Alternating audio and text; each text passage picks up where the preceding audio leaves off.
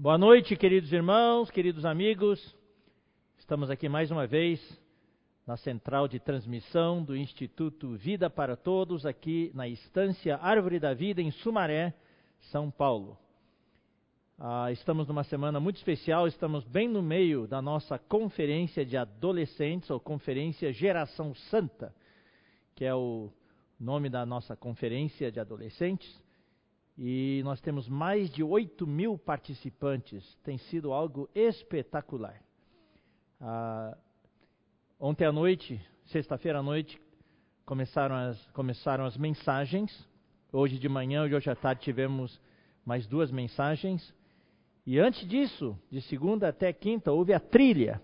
Foi algo maravilhoso. Realmente nos alegramos muito, queremos nos congratular com a equipe organizadora com toda a equipe coordenadora e também a palavra tem sido espetacular. E eu espero que hoje à noite tenha muitos adolescentes assistindo esta reunião também. Estamos bem no meio da conferência de adolescentes, conferência de geração santa. Esperamos que vocês também possam desfrutar. Vocês fazem parte do exército, viu? Vocês, adolescentes, fazem parte do exército do Senhor.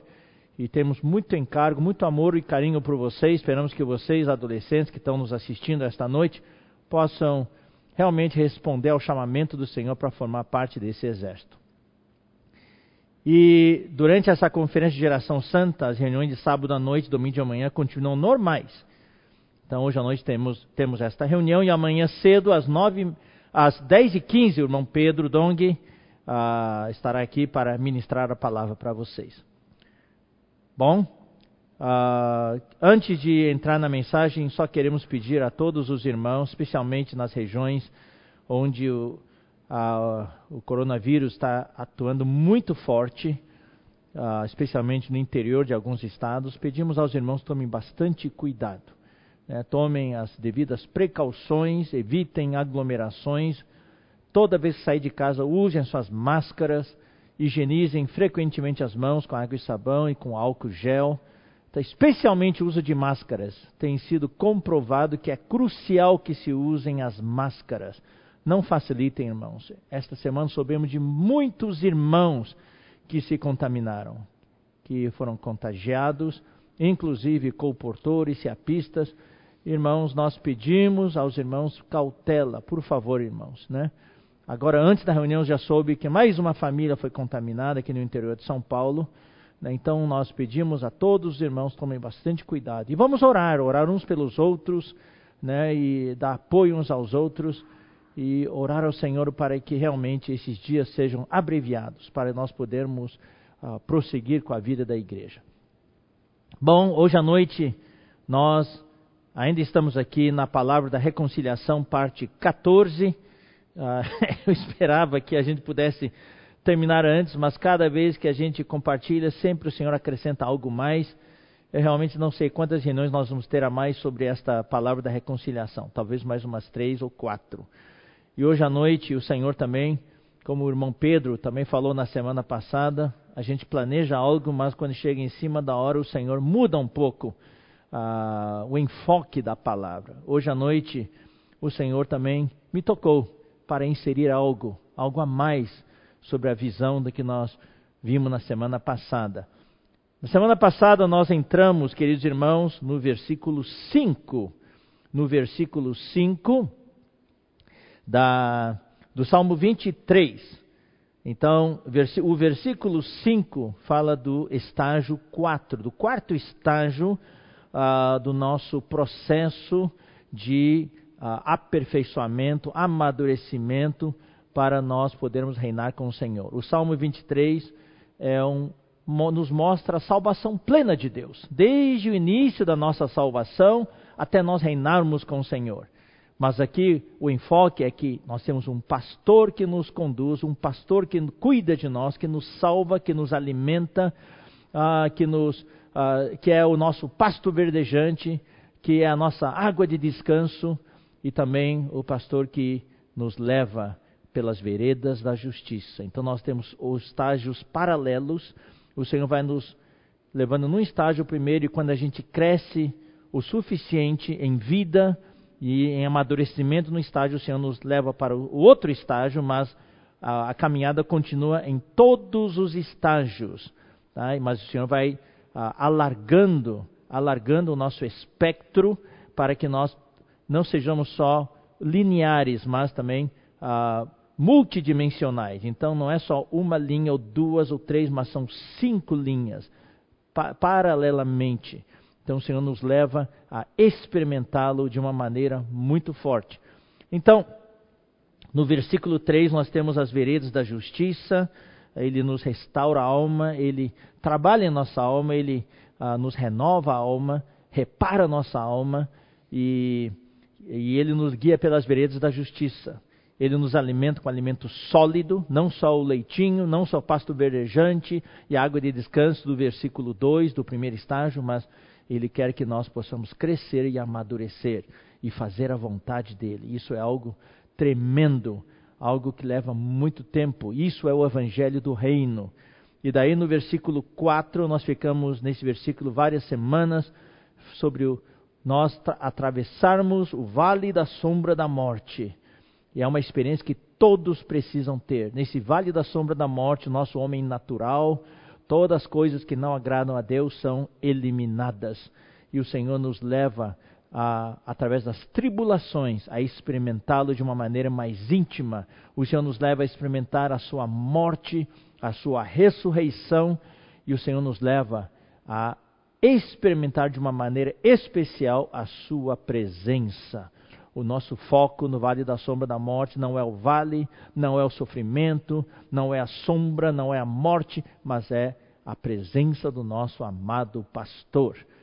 Então nós criamos raízes, nós, nós temos um relacionamento profundo com Ele e nós conhecemos o Senhor e também nós passamos a conhecer a nós mesmos. É importante, queridos irmãos, nós nos conhecermos também é importante nós conhecermos o Senhor. Para ganharmos uma guerra, não é só conhecer o inimigo, nós também precisamos conhecer a nós mesmos, conhecer a nossa fraqueza, conhecer os pontos fortes nossos e também, claro, conhecer o inimigo. Nós devemos saber que o inimigo de Deus, o irmão Pedro tem falado sobre isso nos domingos, inclusive, vamos orar bastante, queridos irmãos, pelo irmão Pedro, por mim, pelo irmão uh, André, pelo irmão Miguel, o irmão Pedro, na semana passada, quando ele expôs o inimigo de Deus, ele sentiu um ataque muito forte durante a semana. Isso acontece com todos nós. O inimigo está furioso, ele não quer que nós compartilhemos essa palavra. Ele não quer, ele quer prorrogar o reino dele aqui na terra. Ele quer, ele não, porque ele sabe se o Senhor Jesus voltar, os dias deles chegam ao fim. E ele sabe que os dias deles estão contados, dia os dias dele estão contados.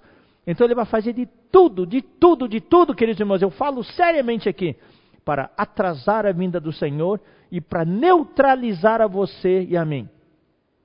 É por isso que eu sinto que essa conferência de essa conferência de geração santa para os adolescentes e conferência de jovens é importantíssima essa conferência. Peço a todos vocês que orem pela conferência de geração santa que está ocorrendo agora e também pela conferência de jovens que será na semana que vem. Porque nós precisamos desse exército jovem.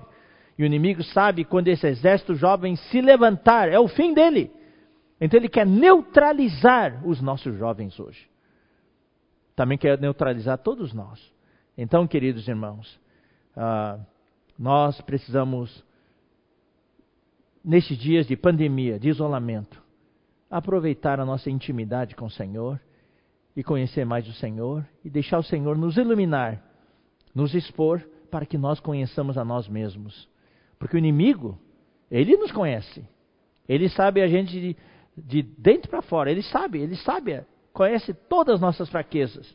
Mas ele também sabe que nós temos um espírito e que quando nós somos, quando nós exercitamos o nosso espírito, quando nós estamos fundamentados na palavra, e nos consagramos para fazer a vontade do Senhor e nós somos um e unânimes, ele não tem chance nenhuma. E nós seremos o exército vencedor que vai derrotá-lo dia após dia aqui na terra. E quando formos arrebatados, nós vamos lançá-lo para a terra. Ele vai perder o seu lugar nos céus. Então, o que, é um vencedor? Um vencedor é aquele que está acostumado a vencer todos os dias, que vence Satanás todos os dias. Então, isso é o que está no versículo 5 que nós vimos na semana passada. Preparas-me uma mesa na presença dos meus adversários. Então, ao atravessarmos o vale da sombra da morte, e nós enfatizamos isso, não, não fique uh, focado no vale. Quanto mais, já falamos várias vezes, eu quero repetir, quanto mais nós queremos encurtar o vale, quanto mais nós queremos, uh, queremos sair rápido do vale, mais o vale vai se prolongar. Tudo tem seu tempo, deixe o Senhor nos guiar. Desfrute enquanto você está passando pelo vale, desfrute a presença do Senhor. Invoque o seu nome. Oh, ore e leia a palavra. Desfrute a palavra do Senhor. É, exercita o, o, o teu espírito. Louvado seja o Senhor. Mas nesse vale, o Senhor também nos treina. Vai ter batalhas. Batalhas. Todos os dias vamos ter adversários. Tá? Inimigos, adversários. Ah, se você quiser separar, irmãos, ah, o significado das palavras, inimigo é o que está fora de nós, o adversário que está dentro de nós.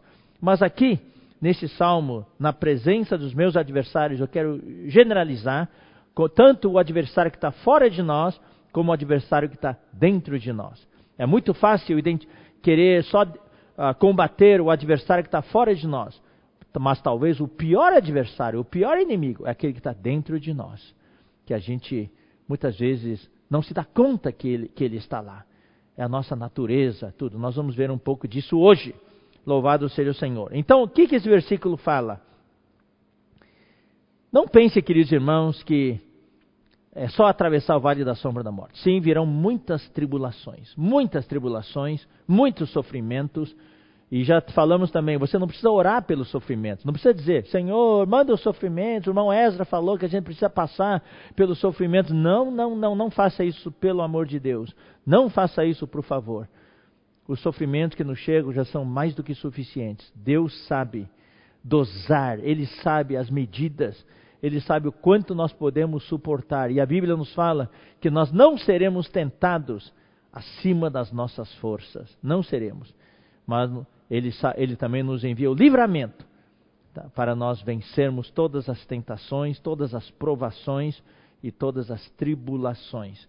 Ele faz isso para nós podermos ah, experimentar a morte por um lado, para acabar com o que é natural, com o que é pecaminoso, com o que é mundano, e também para nós experimentarmos o poder da sua ressurreição. Como 2 Coríntios 1 fala, né?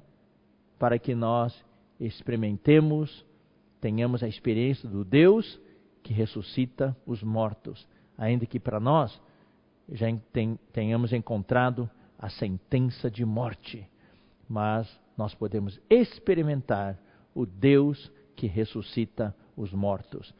Mas enquanto nós atravessamos o vale da sombra da morte, todos os dias tem adversários. E o Senhor sabe o que está fazendo? Ah, querido irmão, isso é maravilhoso. O Senhor está nos treinando como um exército. É um ensaio hoje, todos os dias, de manhã até a noitezinha, nós estamos numa batalha.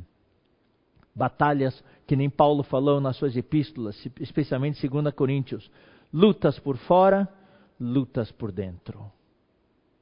Conflitos por fora, conflitos por dentro. Você sabe disso, querido irmão? Você sabe. Muitas vezes nós temos lutas por fora, situações, acidentes, problemas financeiros, dá um problema na sua casa, um problema no seu carro. Mas também nós temos muitas vezes problemas aqui dentro, lutas aqui dentro, conflitos, problemas familiares. E quando um familiar nosso está no hospital, está entubado, irmãos, quanto conflito aqui dentro, quanto conflito aqui dentro. Às vezes tem preocupações, ataques do inimigo, sentimos até risco de vida. Tem conflitos aqui dentro. Então, todos os dias nós passamos por lutas. Por lutas. Os irmãos que trabalham na área da saúde, queridos irmãos, nós estamos orando por vocês todos os dias. O risco é muito grande. Nós oramos por vocês. Irmãos que têm que sair para trabalhar todos os dias, que não pode ficar em casa. Quem pode ficar em casa deve ficar em casa até passar essa pandemia, mas tem aqueles que não podem, precisam sair, trabalham nas áreas essenciais. Então nós oramos por vocês. É muita luta, luta por fora. Mas daí tem a preocupação dos familiares, a luta por dentro. Na vida da igreja, muitos problemas, muitas dificuldades, problemas entre irmãos. A gente vira e mexe ouve de problemas na igreja, falta de unanimidade, problemas de harmonia, de unidade entre os irmãos, desobediência, rebelião. Acontece.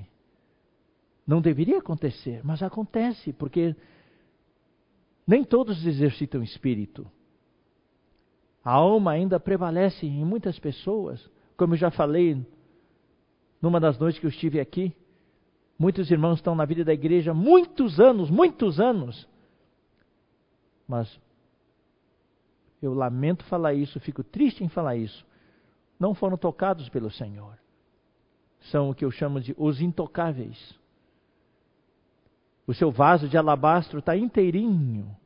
Ninguém pode tocar esse vaso, porque eles valorizam o seu vaso, o seu ego. Porque quando o Senhor tocar, o vaso vai quebrar. E eles não querem que quebre esse vaso. Talvez às vezes eu sou assim, você é assim. Quando alguém fala de você, você não já se levanta e quer se defender, é porque você não quer ser tocado. Então Deus quer nos tocar. Tudo isso faz parte da nossa batalha, da nossa luta. Você acha que ser vencedor é fácil? Você acha que fazer parte do exército do Senhor é fácil? Eu tenho sido muito tocado nos domingos de manhã. Domingo retrasado, domingo passado. O irmão Pedro Dong tem falado palavras que têm exposto o inimigo. Não é fácil. É toda uma batalha. Por isso que nós sozinhos nunca vamos vencer. Mas juntos nós podemos vencer. Então esses são os momentos para nos unir. Em vez de nos separar, em vez de entrar em conflito, em vez de estar contendendo um com o outro, em vez de ter contendas, nós devemos nos unir. Tomar a cruz, eu ir para a cruz, crucificar o meu homem natural, crucificar minhas preferências, crucificar minhas opiniões, negar minha vida da alma, não dar lugar para minha alma. Eu quero ser encabeçado por Cristo. Quando Cristo me encabeça, o meu espírito reina. O meu espírito reina em vida, minha alma está debaixo do meu espírito, mas quando não estou encabeçado por Cristo, o que, que acontece? A minha alma reina. Daí vem a morte, a confusão, o caos. Mas quando o espírito reina, tem vida e paz, e tem justiça, paz e alegria no Espírito Santo, como fala Romanos 14, 17. Então, queridos irmãos, o Senhor está nos treinando hoje na batalha. E todo dia, irmão, nós não podemos fugir da guerra, não. Todo dia nós não podemos fugir das batalhas. Nós devemos encarar. Ser valente, ser corajoso, ter bom ânimo, serem como Josué e Caleb diante do Senhor. E daí o que, que vai acontecer? Como nós falamos na semana passada, o exemplo de Abraão, que foi no encalço daqueles quatro reis, que ao derrotarem Sodoma, levaram Ló, toda a sua família e seus bens. Ele foi atrás e recuperou e resgatou a Ló e todos os seus bens e o trouxe de volta, com 318 homens.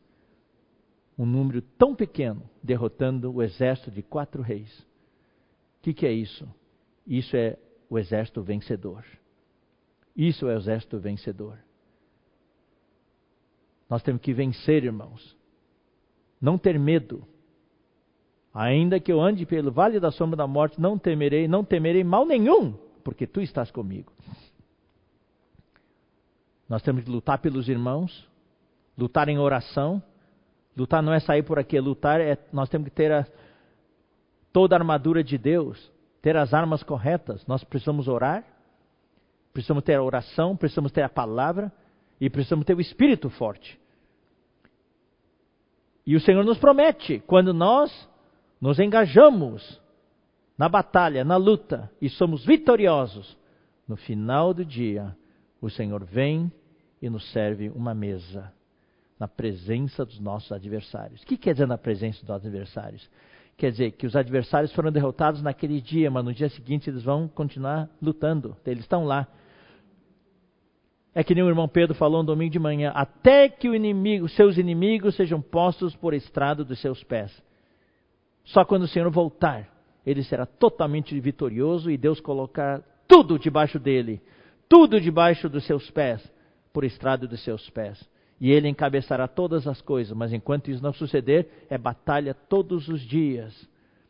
Então, o inimigo ainda está lá. Então, a, a batalha de hoje nós vencemos, e no final do dia, o que, que vai acontecer? O Senhor põe uma mesa para nós. Ah, o nosso pastor é bom demais. Ele nos supre, ele nos alimenta, e nós temos a presença dele, e nós somos encorajados por ele, somos alimentados por ele. Daí no dia seguinte nós temos forças para mais uma batalha. Então ele escreve aqui: Preparas-me uma mesa na presença dos meus adversários. Então o desfrute do Senhor, essa mesa, esse banquete, é um prêmio, um prêmio agora aqui na terra, para aqueles que vencem as batalhas diárias. E eu quero dizer também para vocês, irmãos, tem dias que a gente é derrotado. Precisamos ser sinceros com o Senhor. Mas ainda assim o Senhor vem nos consolar. Mas todos os dias o Senhor vem. Ainda que sejamos derrotados, desde que a gente não desista, não fuja das batalhas, o Senhor ainda põe uma mesa para nós. O Senhor não falou que essa mesa só estará lá se nós vencermos aquele dia. Nós podemos perder uma batalha, mas não podemos perder a guerra. Então a gente precisa saber por que, que perdeu a batalha. O que, que ainda dentro de mim me fez ser derrotado naquele dia? Faltou a palavra, faltou exercitar meu espírito, faltou negar a minha vida da alma. Muitas vezes, por exemplo, durante o dia, eu, eu, eu acho que eu, puxa, hoje fui vitorioso, mas chega em casa Daí você se desentende com a esposa e brigam feio os dois. Ali foi uma derrota. Se agora cada um ficar na sua raiva, não vai ter mesa. Mas se marido e esposa se derem conta do que aconteceu, invocarem o nome do Senhor, orarem juntos e se arrependerem, o Senhor vai pôr uma mesa. Eles vão poder ainda desfrutar da mesa que o Senhor puser para eles. Então, por um lado, a mesa é um prêmio, é um incentivo, é um encorajamento, é um suprimento para aqueles que lutam as batalhas. Então, nós lemos na semana passada, e eu quero ler de novo para vocês hoje, é, Mateus, Mateus, capítulo 28, versículo 19. Ide, portanto, fazei discípulos de todas as nações, batizando-os em nome do Pai e do Filho e do Espírito Santo. Isso é uma batalha, pregar o Evangelho.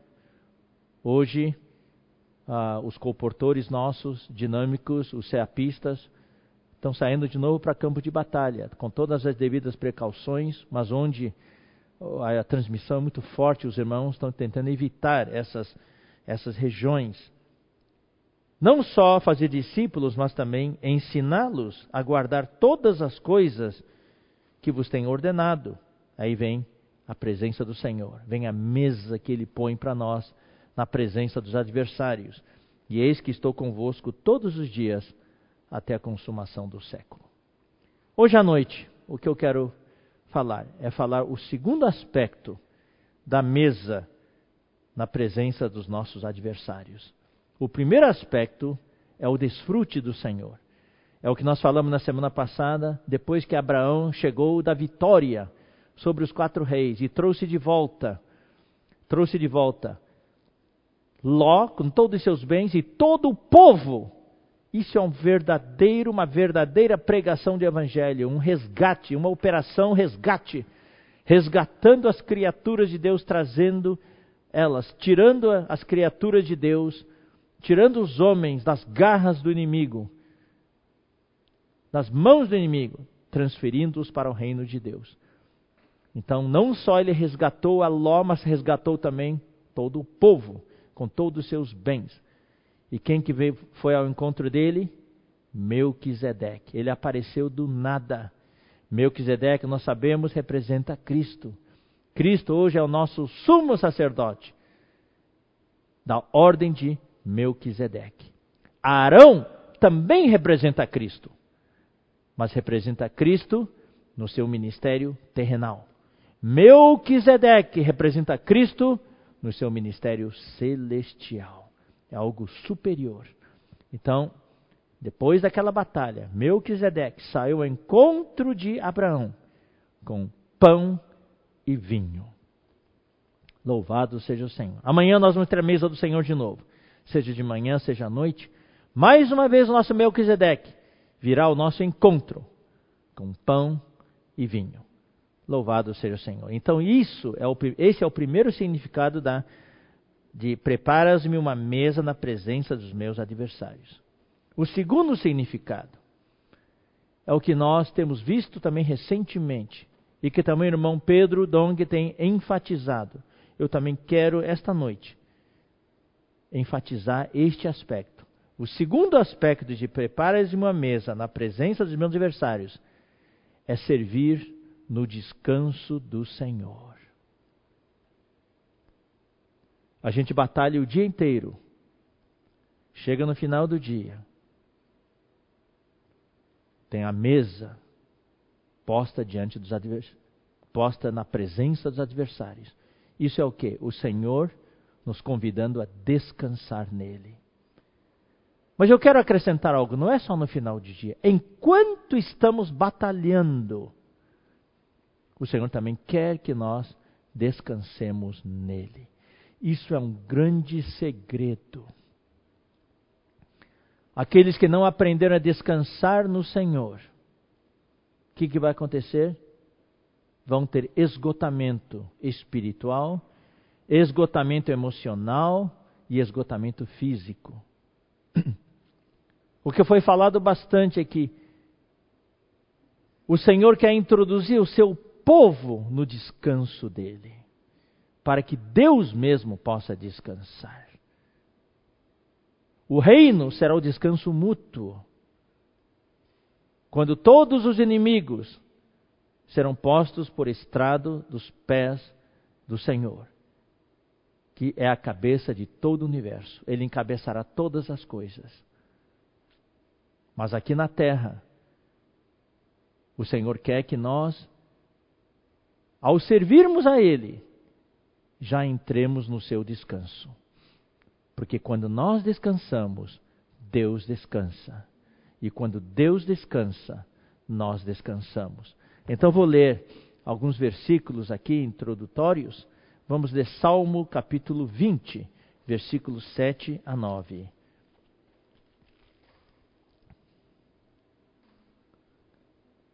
Uns confiam em carros outros em cavalos. Nós temos uma música baseada neste salmo. O nós, porém, nos gloriaremos em o nome do Senhor. Irmãos, o Senhor realmente nos deu muitos recursos. Hoje, nós agradecemos ao Senhor por todas as ferramentas que Ele nos deu. Ferramentas espirituais, ferramentas seculares, ferramentas de, da tecnologia mas nós não confiamos nessas coisas. Nós usamos, mas não confiamos nelas. Por isso que nós precisamos orar por todo o equipamento do Instituto durante esta conferência Geração Santa. Houve alguns problemas na transmissão. O inimigo não quer que essa palavra seja transmitida. Então nós precisamos orar. É tecnologia avançada, mas Se o Senhor não proteger, pode dar problemas. Então nós precisamos, nós não confiamos nisso, nós não confiamos nem em carros, nem em cavalos, mas nós nos gloriaremos em o nome do Senhor. Nós invocamos o nome do Senhor. Enquanto estou falando neste momento, o meu espírito, o meu coração invoca sem parar. Porque não quero falar o que é meu.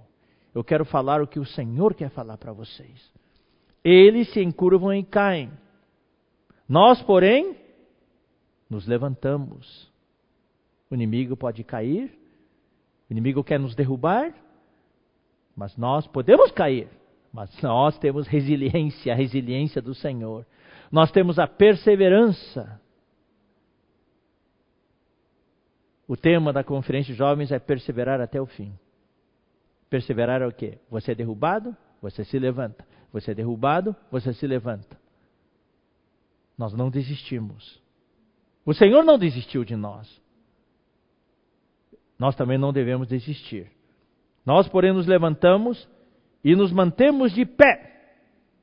O Senhor dá vitória ao Rei. É o Senhor que nos dá vitória.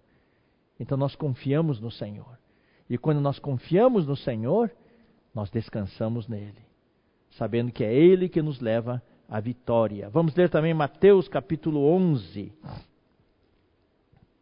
Mateus capítulo 11, versículo 28 em diante. Eu amo esses versículos de Mateus 11, 28 a 30. Esse é o princípio que nós devemos ter ao servir o Senhor. Não é nós fazermos um monte de coisas, é nós descansarmos nele. Esse é o princípio. O Senhor quer que nós entremos no seu descanso. Quem que vai entrar no descanso no reino? Quem hoje entrar no descanso do Senhor hoje? Quem se acha muito capaz confia em si mesmo, não descansa no Senhor. É Ele que quer fazer as coisas. Pode até ser bem sucedido, mas não tem a bênção do Senhor. Eu quero depender totalmente do Senhor e descansar no Senhor. Ele falou: Vinde a mim, vinde a mim. Esse é o segredo para descansar no Senhor. É ir até o Senhor. Não é você fazer as coisas. Você ir até o Senhor. Vinde a mim todos que estáis cansados e sobrecarregados. Quem está cansado e sobrecarregado não está descansando no Senhor. E eu sei, queridos irmãos, queridas irmãs, tem muitos de nós, muitos de vocês estão assistindo. Talvez antes da pandemia estavam cansados já de servir. Não estavam aguentando mais a pressão, o esgotamento, os problemas. Estavam nervosos todo o tempo. Eu, eu vou me expor um pouco. Às vezes a minha esposa fala para mim, Esdra, eu estou notando que você está muito estressado. Quando ela fala isso, eu fico preocupado. Porque mostra quando eu estou. Ó oh, Senhor Jesus, quando eu estou estressado é porque não estou servindo no descanso. Porque uma, vez, uma pessoa que serve no descanso do Senhor não fica estressado. Não fica estressado. Pode trabalhar muito, pode servir muito, mas está sempre na palavra, está sempre invocando o nome do Senhor, está sempre no Espírito, tem um suprimento e dentro tem paz, tem alegria. Não está estressado. Então aqui fala: todos que estáis cansados e sobrecarregados, vinde a mim. Ou seja, tenha um coffee break. Faça uma pausa. Pare tudo. Vá ao Senhor. Invoque o Senhor. Vá até o Senhor. Dá uma paradinha, porque o Senhor, sabe, irmãos, a gente está lutando durante o dia. O Senhor preparou lá uma mesa de coffee break. O Senhor quer que você pare um pouquinho. Momentinho, adversários. A gente continua a batalha daqui a pouco. Eu vou para o meu intervalo. tomar um cafezinho com o Senhor. E você vai lá tomar um cafezinho com o Senhor. Vinde a mim, todos que estáis cansados e sobrecarregados, e eu vos aliviarei. O Senhor, vamos lançar sobre o Senhor todas as nossas ansiedades, todas as nossas preocupações, Ele vai nos aliviar. Então, o que é servir no descanso do Senhor? É tomar sobre nós o jugo do Senhor. Tomai sobre vós o meu jugo e aprendei de mim, porque sou manso e humilde de coração. E achareis descanso para a vossa alma. O descanso é para a nossa alma, porque no espírito sempre há descanso. O problema é a nossa alma. Os conflitos que nós temos pessoais, na igreja, na família, é porque nós não temos descanso. Não estamos encabeçados. E quando não há encabeçamento, não há justiça, nem paz, nem alegria. O descanso, irmãos, é a mesma coisa que paz e alegria. Quando você tem descanso, você tem paz, você tem alegria. Então nós temos que aprender a tomar sobre nós o jugo do Senhor. O, jugo é uma canga que o boi põe sobre seu pescoço para puxar o arado, para puxar a carroça. Daí o Senhor falou que o jugo, aprendei de mim, porque sou manso de, e humilde de coração, e acharei descanso para a vossa alma, porque o meu jugo é suave. Se você não exercita o seu espírito, você não está na presença do Senhor, você acha o jugo pesado. E é isso que acontece com nós muitas vezes. Talvez nessa pandemia alguns de vocês estão achando o jugo pesado, não estão aguentando mais. Vamos lançar sobre o Senhor todas as nossas ansiedades, como 1 Pedro fala, porque Ele tem cuidado de nós. O meu jugo é suave e meu fardo é leve. Eu estou aprendendo, irmãos. Graças ao Senhor, nesses últimos anos, o Senhor me levou a subir alguns níveis no amadurecimento. Hoje, quando eu estou servindo, em coordenação com o irmão Pedro, com outros cooperadores, eu sinto que o jugo é suave e o fardo é leve. Porque não estou carregando sozinho. Se eu carrego tudo sozinho, é pesado. Mas eu aprendi a servir no corpo. Isso é o exército. Você já viu o time de futebol? Eu sinto um pouco pena do Neymar, porque o jugo dele é pesado e o fardo dele não é leve, não. Porque ele tem que fazer de tudo. Mas quando o time joga bem, tudo é distribuído, há os passes corretos e todo mundo joga nas suas devidas funções. Eu não tenho algo assim concentrado em uma só pessoa. O jogo flui. No nosso exército, no exército do Senhor, se todos nós cumprimos a nossa missão, cumprimos a nossa função, o jugo é suave e o fardo é leve na preparação das conferências, por exemplo, essa conferência Geração Santa de Jovens, eu vi a equipe de jovens coordenando. Foi fantástica a coordenação. Então não ficou pesado para ninguém, porque houve uma distribuição. Nós estamos aprendendo, irmãos. Então esse versículo nos mostra que o Senhor quer que nós sirvamos no descanso. Vamos ler também Salmo 121. Salmo 121.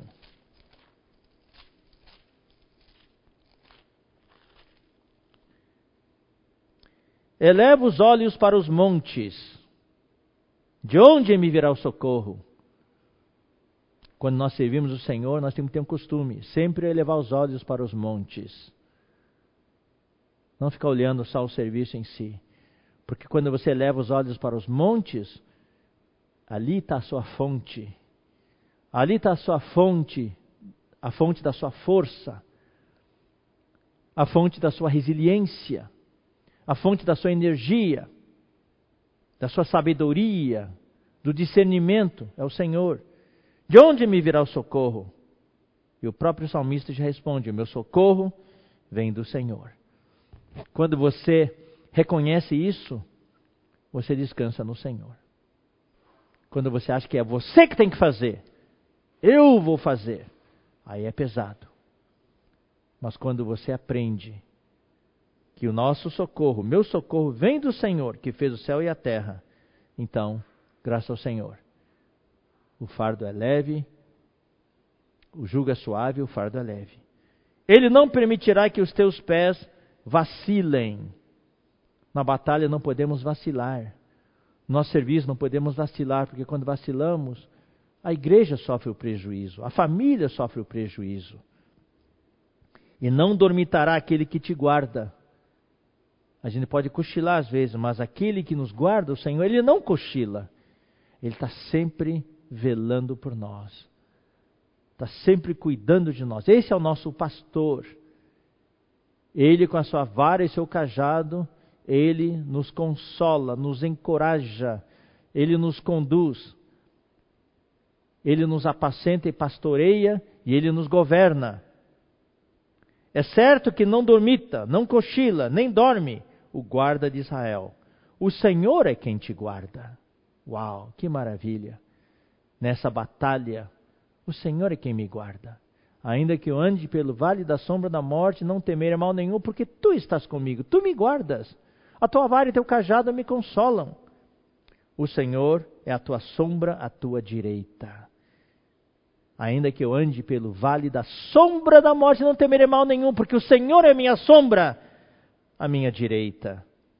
De dia não te molestará o sol, nem de noite a lua. O inimigo usa todos os meios para nos molestar, para nos desgastar, para nos atacar, para nos neutralizar.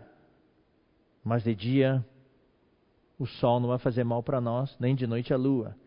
O Senhor te guardará de todo mal, guardará a tua alma. O Senhor sabe que a nossa alma que é vulnerável, a nossa mente, a nossa emoção, neste dia de isolamento, temos vários irmãos que já entraram em pânico, já estão esgotados emocionalmente. Eu oro por vocês. O Senhor nos guardará de todo mal. E nós oramos para que o Senhor te guarde, querido irmão, querida irmã, de todo mal guardará a tua alma. O Senhor guardará o seu exército. Nós estamos em treinamento, nós estamos passando pelo vale da sombra da morte. O Senhor sabe quem nós somos, estamos juntos, somos essas ovelhas juntos, sendo treinados pelo Senhor. E Ele sabe que a gente tem vulnerabilidade, tem fraqueza, tem debilidade, de vez em quando nós podemos ser derrotados, mas Ele cuida de nós. Ele nos guardará de todo o mal. Guardará a tua alma o Senhor guardará a tua saída e a tua entrada, desde agora e para sempre. Isso é servir no descanso do Senhor.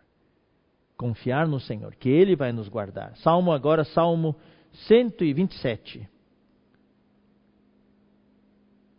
Se o Senhor não edificar a casa, em vão trabalham os que edificam. Então aqui nós temos um contraste. A gente acha que edificar a casa aqui é edificar a igreja. A igreja é a casa de Deus. Então a gente está lá ocupado, correndo para cá e para lá, fazendo as coisas, achando que está abafando, achando que está fazendo bem. Mas se o Senhor não estiver conosco, como em Êxodo 33, aquela oração de Moisés, se tu não fores comigo, nós não, eu não subirei. Eu estou edificando a casa, graças ao Senhor, mas eu tenho que ter certeza que o Senhor está edificando comigo. Se o Senhor não edificar a casa, em vão trabalham os que edificam. Se o Senhor não guardar a cidade, em vão vigia a sentinela. Não adianta colocar 200 guardas, 200 sentinelas ali nos muros da cidade tentando guardar a cidade. Se o Senhor não estiver comigo, o ladrão vai entrar, o inimigo vai entrar, o adversário vai entrar.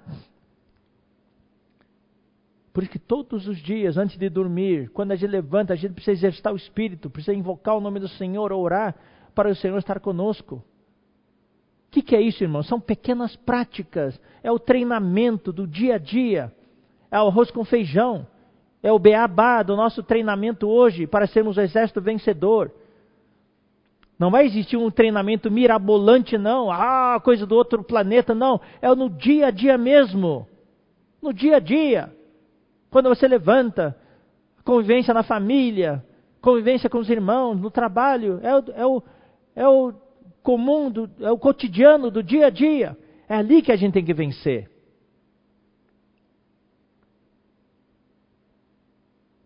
Quando o Senhor falou da vinda dele, é dois estarão no campo, um será tomado e deixado o outro. Não fala dois estarão fazendo comportagem, dois estarão o quê? Numa reunião. É no dia a dia que nós somos provados, testados. Claro, se tiver dois comportores, um está no espírito, outro não, quem está no espírito está levado. É, é, no nosso.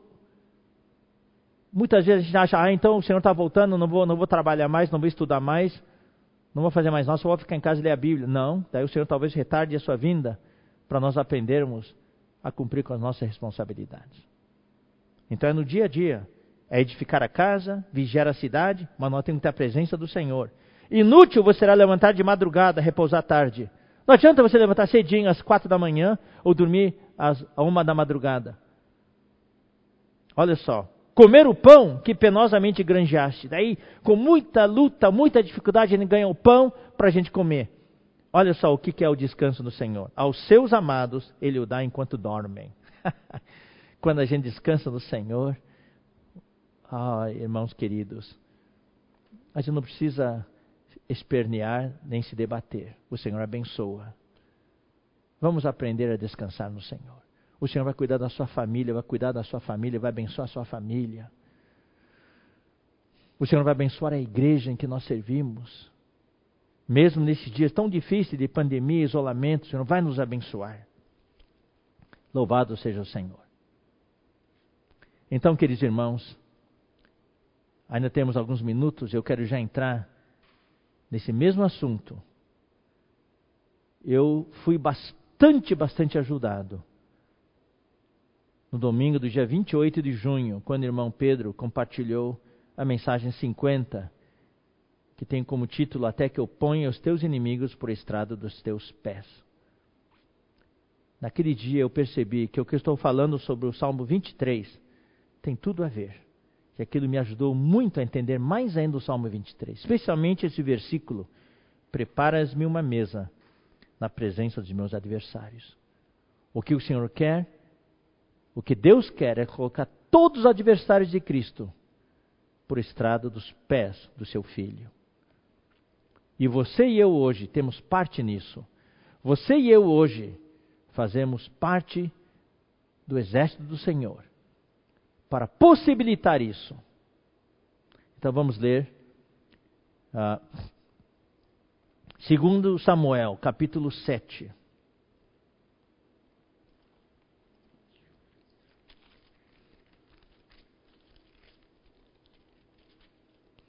versículos 1 e 2. Sucedeu que, habitando o rei Davi em sua própria casa, tendo-lhe o Senhor dado descanso de todos os seus inimigos em redor.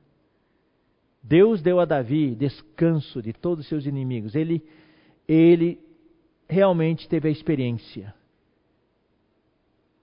de conduzir os exércitos de Israel, que eram os exércitos do Senhor, e derrotar todos os seus inimigos. É isso que o Senhor quer de nós, queridos irmãos.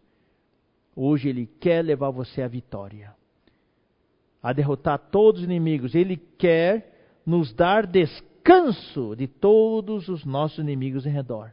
É Deus aqui que está dando descanso, tendo-lhe o Senhor dado descanso. Então, irmão Pedro compartilha naquele dia que é o enfoque aqui é mais o Senhor dar descanso para nós do que nós darmos descanso ao Senhor. Embora quando a gente vence as batalhas e nós descansamos no Senhor, Ele também descansa. É mútuo isso. Mas o enfoque é Ele dá descanso para nós. Daí disse o rei ao profeta Natã: Olha, eu moro em casa de cedros e a arca de Deus se acha numa tenda.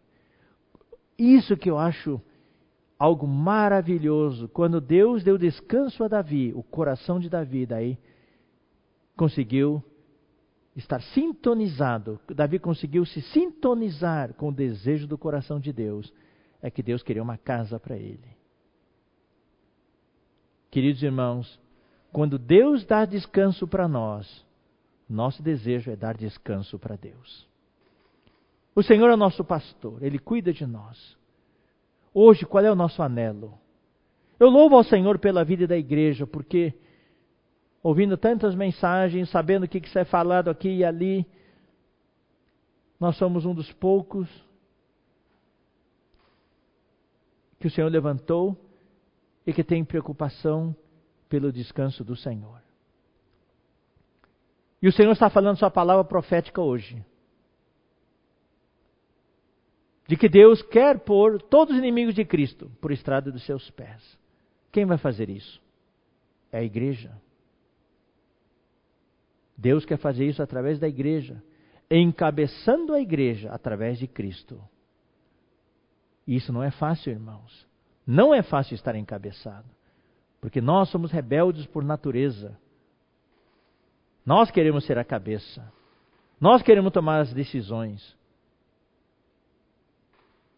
Nós queremos falar o que queremos falar. Nós queremos ir para certo lugar. Muitas vezes o Senhor não é a cabeça. Nós somos cabeça. Então aqui, quando Davi recebeu de Deus o descanso de todos os seus inimigos em redor, daí o coração dele sentiu a necessidade de Deus e queria edificar uma casa para ele. Louvado seja o Senhor. Então nós devemos orar para que Deus nos dê descanso de todos os inimigos que estão ao nosso redor.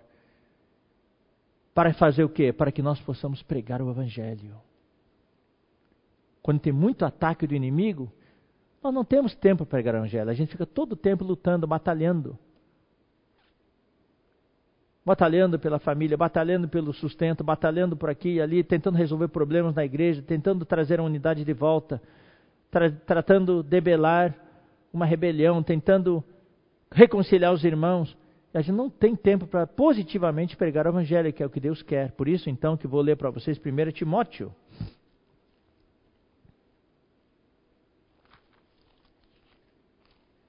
Primeiro Timóteo capítulo 2. Antes de tudo, pois, exorto que se use a prática de súplicas. Nós temos hoje relógio de oração. Precisamos orar. Eu quero dar um testemunho, né? Nossa família, em todos os lugares do Brasil que estão espalhados, São Paulo, Minas Gerais, etc. Nós estamos orando uma vez por semana, via Zoom. A família, orando uma hora, uma hora e meia. Orando pelos interesses do Senhor aqui na terra, orando pela igreja, orando pelas conferências, orando pelos cooperadores, orando pela palavra profética, orando pelos irmãos enfermos, orando. Nós temos que aproveitar orar, suplicar na sua casa, orar. Por isso que temos relógio de oração. Não é só orar individualmente, também orar juntos. Exorto que se use a prática de súplicas, orações, intercessões. São diferentes tipos de oração. Súplica, oração, intercessão são ângulos diferentes de oração. E ações de graças em favor de todos os homens. Em favor dos reis e de todos que se acham investidos de autoridade orar pelo nosso presidente. Embora ele haja de certa maneira, orar por ele. Orar pelos líderes mundiais no meio dessa pandemia. Orar para que orar? Para que vivamos vida tranquila e mansa, com toda piedade e respeito. Para que a economia possa ser restaurada para que logo saia, saia uma vacina, para que nós possamos retomar a vida da igreja. É com esse foco. Não é orar para ter uma vida tranquila, Senhor, daí eu posso ir para a praia, eu posso sair tirar férias. Não é nesse sentido. Essa vida tranquila e mansa é com um objetivo, não é o objetivo pessoal, do bem-estar pessoal só. Não, embora, claro, pode trazer bem-estar pessoal. Mas o versículo 3 e 4 mostram por que, que nós oramos assim. Por que, que nós pedimos a Deus? Por que, que nós oramos por todos os homens? Pelos nossos vizinhos, pelos familiares, pelos colegas de trabalho, colegas de faculdade, de colégio. E vocês, adolescentes, estão assistindo pelos seus colegas lá, no, lá na escola. E orar pelos governos, pelos nossos governantes, pelos líderes. Não importa de que partido seja, se você gosta ou não gosta, nós devemos orar para que nós tenhamos uma vida tranquila e mansa. Para que nós possamos ter paz, tranquilidade, possamos sair para a rua. Para fazer o quê? Para pregar o Evangelho. Mas, irmão, essa, cadê o Evangelho aqui? Está no versículo 3 e 4. Isto é bom e aceitável diante de Deus, nosso Salvador. Por quê? Porque Ele deseja que todos os homens sejam salvos e cheguem ao pleno conhecimento da verdade. Deus quer, mas irmãos queridos, se nós não tivermos paz, tranquilidade, se houver guerra na rua, se houver manifestações, se acabar a gasolina, se a economia está mal, nós não vamos poder pregar o Evangelho. A gente vai gastar todo o tempo procurando sobreviver. Então nós devemos orar. Nessa pandemia temos de orar. Por um lado, Deus está enviando uma mensagem muito forte para o, todo o mundo, para todos os governantes, que Ele é o Senhor do universo, Ele está sentado sobre o trono e que Ele é Deus. Mas também está mandando mensagem para a igreja. É hora de a igreja levantar e fazer a diferença, porque é tempo. Já chegou a hora de despertar, é o tema da Conferência Geração Santa. Já chegou a hora de despertar. Despertar do sono.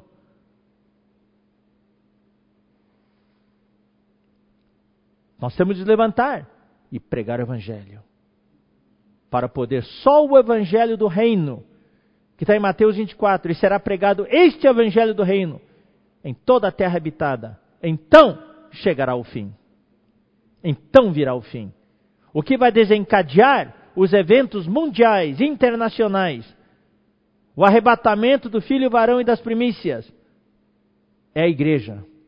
É a igreja que determina o ritmo é o Evangelho.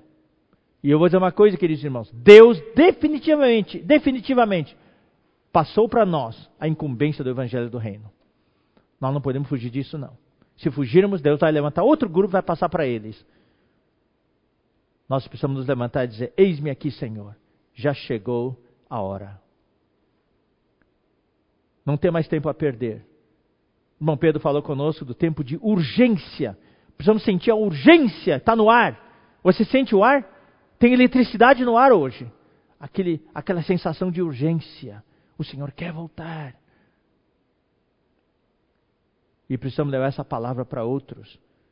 Então, isso, irmãos, por um lado é o descanso.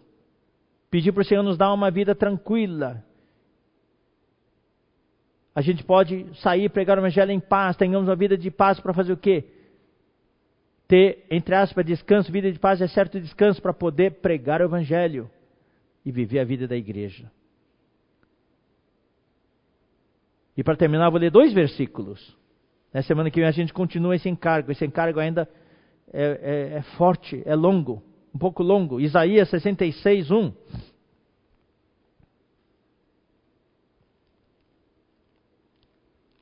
Também fala do descanso. Deus quer dar descanso ao homem, mas Deus também quer descanso. É uma cooperação mútua. Isaías 66, 1. Assim diz o Senhor: O céu é o meu trono. Hoje existe um Deus, ele está sentado no céu. E a terra, estrada dos meus pés. O descanso dos pés dele está aqui na terra, ele está sentado lá. Puxa, ele é o Senhor deste universo. Agora ele pergunta: Que casa me edificareis vós? Eu quero uma casa para descansar. E qual é o lugar do meu repouso? Deus não tem descanso hoje. Ele descansou da criação, sim. Mas ele quer descansar no reino. Ele descansou no sétimo dia da criação. Mas o Senhor Jesus falou no Evangelho: o meu pai trabalha e eu também. Eles estão trabalhando até hoje, não descansaram, não. Quanto à redenção, Jesus já descansou. Ele sentou-se à destra de Deus na, na majestade nas alturas. Ele sentou à direita de, da majestade nas alturas. Ele sentou, ele se assentou. Ele, quanto à redenção, ele descansou. Ele falou: está consumado. Mas quanto à edificação da igreja, Quanto ao estabelecimento do reino, aos eventos da vinda dele, ele não descansou, ele está de pé. Quando, quando Estevão estava sendo apedrejado, ele levantou os olhos. O que, que ele viu? Ele não viu o filho do homem sentado, ele viu, viu o filho do homem de pé. De pé, assim, ó, vou até me afastar um pouquinho, de pé, assim, inclinado, torcendo, orando por Estevão, dando-lhe força porque ele estava sendo apedrejado. E João, na ilha de Patmos, quando ele escreveu o Apocalipse, o que, que ele viu? Ele não viu um Cristo com vestes talares sentado ali. Não, ele viu um Cristo, filho do homem, andando no meio dos candeeiros de ouro, no meio dos candelabros de ouro. Jesus hoje não está sentado quanto à redenção, quanto à sua salvação, minha salvação eterna, ele está sentado sim, ele já, já consumou toda a sua salvação, mas no que diz respeito a nos transformar, a ser o pastor que nos conduz pelo vale da sombra da morte, nos dando a presença dele, como o nosso grande general que nos está treinando para seu exército, ele está trabalhando até hoje, ele não descansou, ele está de pé. Ele é aquele filho do homem que está andando no meio dos candelabros de ouro. De hoje à noite que você está me assistindo, ele está andando na sua sala hoje à noite, olhando para você, encorajando você. Querido adolescente, que se você estiver me assistindo, ele está andando na sua casa, olhando para você, andando até o seu quarto, te dando suprimento e força. Ele não descansou. Ele só vai descansar quando a oração do Jesus pudesse cumprir: Venha o teu reino, seja feita a tua vontade, assim na terra como no céu. Isso ainda não se cumpriu cabe à igreja cumprir essa profecia. E hoje, graças ao Senhor, eu me sinto privilegiado de estar aqui com vocês. Batalhando, lutando, para levar essa profecia do Senhor, esse, essa, esse anelo do Senhor ao cumprimento. Venha o teu reino. Nós devemos orar todos os dias, a oração que está no final de Apocalipse. Vem, Senhor Jesus. Paulo, em 2 Timóteo 4, ele já tinha certeza que era um vencedor. Ele falou: Já agora a coroa da justiça me está guardada. Mas não somente a mim, mas a todos quantos amam. Não amam só o Senhor, porque eu sei que você ama o Senhor. Eu também amo o Senhor. Mas aqui fala que a coroa da justiça está guardada a mim, mas não somente a mim, mas a todos quantos amam a sua vinda. É amar não só o Senhor, é amar a vinda do Senhor. Porque você pode amar o Senhor, mas você não quer que ele volte, porque nós não estamos prontos. Não volte agora, Senhor. Eu, conheci irmãos que durante a conferência me procuraram aqui, na estância, aqui, aqui no, no auditório, aqui em cima. E daí eu, a gente falou da vinda do Senhor. Daí esses irmãos falaram para mim. Daí veio um jovem falando para mim: Irmão Esdras, eu quero ser bem sincero com você. Você acha que o Senhor Jesus vai voltar? Eu disse: Olha, não sabemos quando, mas todos os sinais indicam que está bem próxima a vinda dele. Eu não queria que ele voltasse agora, não, porque eu acabei de comprar um carro. Eu quero usar esse carro por muitos anos antes que ele volte. Eu quero desfrutar esse meu carro. Eu comprei um carro novo. Então, outro, outro irmão falou para mim que ele estava recém terminando de pagar a sua casa própria, ele ia receber a casa. Ele queria poder morar na casa dele por alguns anos antes do Senhor voltar. Então, amam o Senhor, amam esses irmãos, amam o Senhor mesmo, mas não amam a vinda do Senhor. Também, nós não vamos amar a vinda do Senhor se nós não estamos prontos, não somos aqueles que vigiam. Aqui nenhuma família, os pais saíram de férias, entregaram a casa para os filhos cuidar, os filhos deixaram a casa maior bagunça fizeram festas dentro e tudo, e de repente as férias não deram certo e os pais estavam voltando já. Voltando semanas de antecedência, ligaram, ó, oh, estamos chegando hoje à tarde, e os filhos desesperados, porque a casa estava uma maior bagunça. Eles amam seus pais? Amam. Amam a vinda dos pais? Não amam, porque não, não estão prontos. Então nós também. Se você é uma pessoa que ora e vigia, vigiar e orar, esperando a vinda do Senhor, então nós queremos que o Senhor volte. Todo o nosso viver, pessoal, familiar, com os irmãos, na igreja, tem como enfoque a vinda do Senhor. Você vai ver como se o Senhor fosse voltar agora. Isso é amar a vinda do Senhor.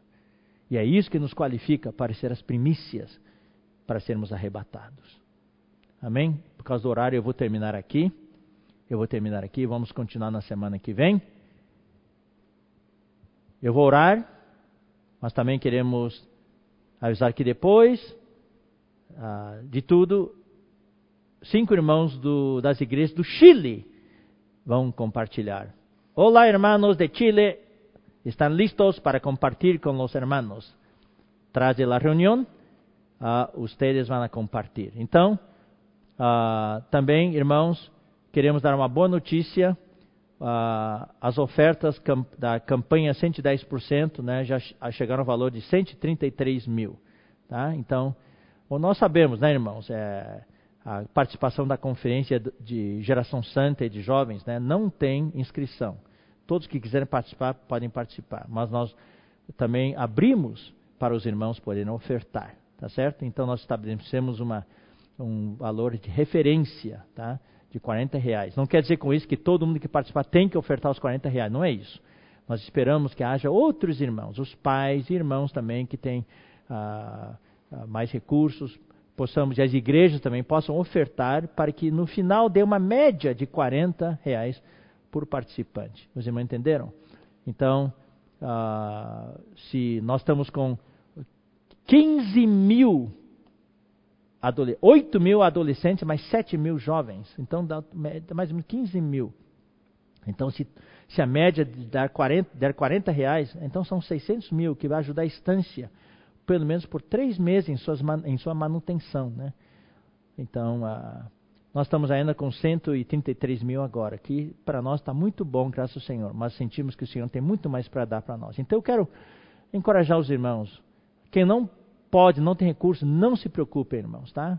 Isso aqui é algo voluntário, mas os que puderem, igrejas e irmãos, que o Senhor tenha abençoado, quem puder ofertar, vamos ofertar para que a estância que nós tanto amamos né, possa se manter. Louvado seja o Senhor. Né? E também durante esta conferência nós tivemos despesa, tivemos que comprar alguns equipamentos né, para uso, para transmissão. Né? Então, a, vocês notaram, né, tem telões especiais, então os irmãos estão fazendo o melhor possível, amém? Economizando o máximo possível, mas também dando o melhor para todos vocês. Amém. Louvado seja o Senhor. E também, claro, vocês podem ofertar uh, para o Instituto e também ofertar para, além da campanha 110%, também para missões no exterior, tá? para o projeto Arca. Tá? Quando você clicar no link que está no seu celular, ou você uh, apontar o seu celular para o QR Code, vão aparecer três opções. Então você pode clicar no botão certo e ofertar para aquilo que Deus colocou no seu coração. Amém? E amanhã de manhã, repito, às 9h30 nós teremos o louvor com a mesa do Senhor para os que quiserem participar e logo em seguida às 10h15 irmão, teremos o um encontro com o irmão Pedro Dong para nos ministrar mais da sua palavra, da palavra do Senhor. Amém? Então vamos orar neste momento. Senhor, nós te agradecemos porque tu és tão maravilhoso, tu és o nosso pastor, que tem nos conduzido nessa travessia pelo vale da sombra da morte, e nós temos a tua presença. Mas também, Senhor, nós queremos responder ao teu chamamento, nos levantar, mesmo em meio da situação das tribulações, nós queremos nos colocar ao teu lado, do teu lado, para lutar pelos teus interesses. Senhor, tu queres um exército hoje para derrotar os teus inimigos. Nós queremos nos unir, ó Pai, ao teu desejo de colocar todos os inimigos por estrada dos pés do teu filho. Ó Senhor, nós te agradecemos porque em meio à batalha tu sempre preparas uma mesa para nós na presença dos nossos adversários. E também, Senhor, ensina-nos a servir-te no descanso, no teu descanso. Tu, tu nos dás descanso, nós também queremos te dar descanso. Lá no reino, um dia, quando estivermos juntos, tu e nós, nós e tu, vamos descansar juntos. Nesse meio tempo, Senhor, ensina-nos a descansar em ti. Ensina-nos a, a servir no descanso não esperneando, não nos debatendo, não tentando fazer as coisas por nós mesmos, mas confiando em Ti. Senhor Jesus, nós queremos cooperar contigo para que Tu possa encabeçar todas as coisas e no final, todos os Teus inimigos estão debaixo dos Teus pés. Muito obrigado, Senhor. Abençoa-nos, Senhor. Abençoa a Tua igreja. Abençoa todos os irmãos. Consola, Senhor, os irmãos ah, que tem familiares nos hospitais. Senhor, fortalece-os e cura-os, Senhor. Também de uma maneira especial consola e conforta os irmãos que perderam também entes queridos esta semana. Toda semana nós temos irmãos que dormem em Ti. Ó Senhor, grande é a nossa tristeza. Senhor, pedimos que o Teu consolo e o Teu encorajamento esteja com essas famílias.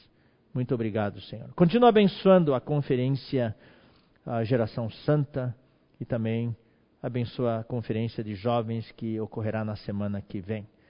Abençoa a Estância Árvore da Vida, abençoa o projeto Arca, missão no exterior, abençoa o Instituto Vida para Todos, supre todas as necessidades, muito mais além do que nós pedimos ou pensamos. Abençoa nossos queridos colportores e seapistas que estão na frente de batalha, pregando o Evangelho, orando pelas pessoas. Guarda o Senhor desta pandemia, embora alguns tenham sido infectados esta semana. Senhor, cura-os para que se restabeleçam logo. Muito obrigado, Senhor. Nós te amamos, Senhor, e também amamos a tua vinda, Senhor. Muito obrigado. Abençoa todos nós hoje à noite. Amanhã também abençoa a tua palavra, amanhã cedo. Nós oramos e agradecemos e abençoamos todos os irmãos em teu precioso nome. Amém.